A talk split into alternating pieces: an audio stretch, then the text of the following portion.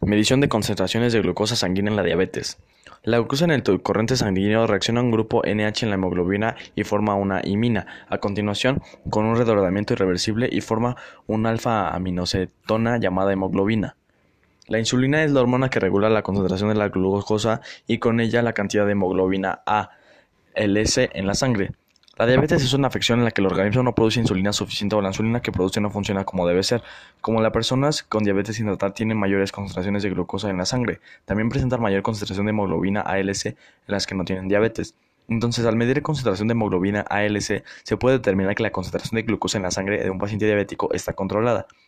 Las cataratas, complicación común de la diabetes, se deben a la reacción de la glucosa como el grupo NH2 de proteínas que se localizan en el cristalino del ojo.